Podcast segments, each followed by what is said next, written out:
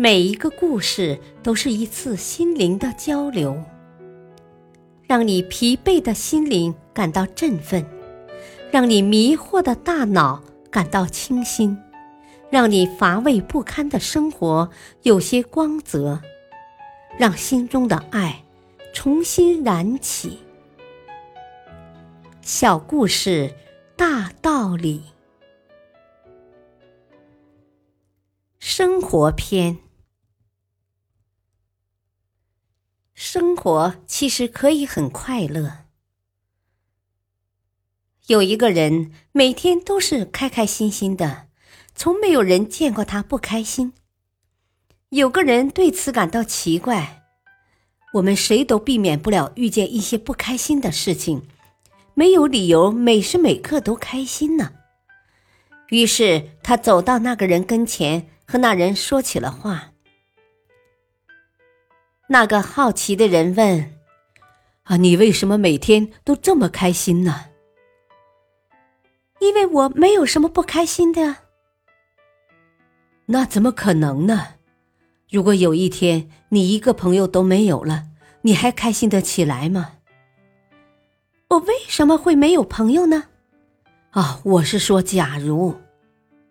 啊，即使那样的话，我也会感到高兴啊。”啊，为什么呢？没有朋友的人多孤单呢。因为我没有的只是朋友啊，我还有我自己。有了我自己，我还会有其他的朋友啊。那假如你走在路上，就像现在一样高高兴兴的，忽然掉进了井里，你还会开心吗？我当然要感到高兴啊！我是多么幸运呢！我只是掉在了井里，而不是一个万丈深渊。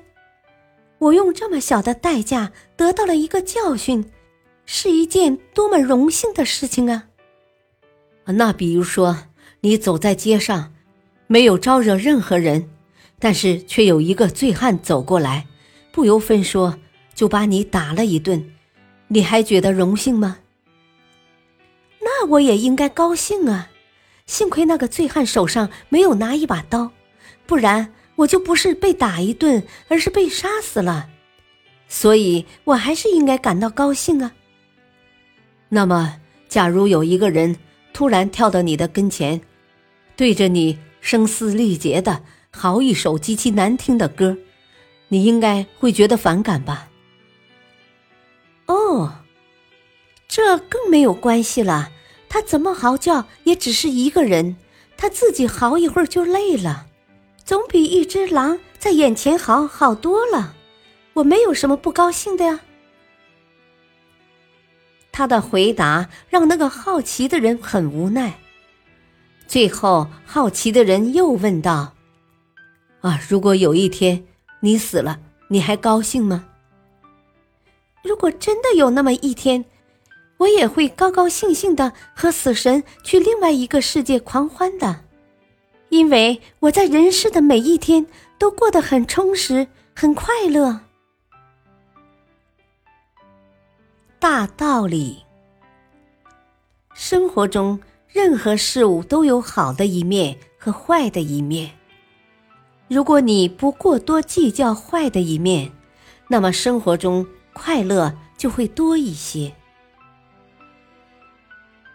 感谢收听，下期播讲作家的发现。